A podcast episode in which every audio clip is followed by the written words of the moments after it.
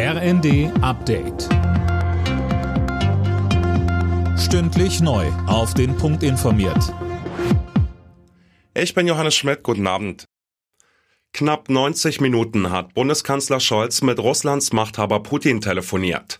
Zum ersten Mal seit Wochen wieder. Immer Carsten berichtet. In der Ukraine müsse es so schnell wie möglich zu einer diplomatischen Lösung kommen, sagte Scholz, und dafür brauche es einen Waffenstillstand, den vollständigen Rückzug russischer Truppen und die Achtung der territorialen Integrität und Souveränität der Ukraine.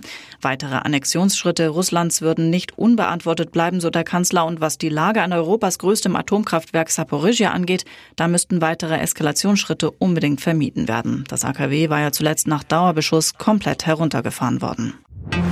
Weil wohl bald wieder mehr Geflüchtete untergebracht werden müssen, sehen die Kommunen großen Gesprächsbedarf. Wie Städtetagsvize Ulf Kämpfer sagte, müsse man dringend über eine faire Verteilung reden. Er fordert deshalb einen Flüchtlingsgipfel mit Bund und Ländern. Angesichts steigender Energiepreise hat Bundeskanzler Scholz den Unternehmen weitere Hilfen versprochen. Die Regierung arbeite mit Hochdruck daran, die bestehenden Programme auszuweiten, sagte Scholz auf dem Arbeitgebertag in Berlin.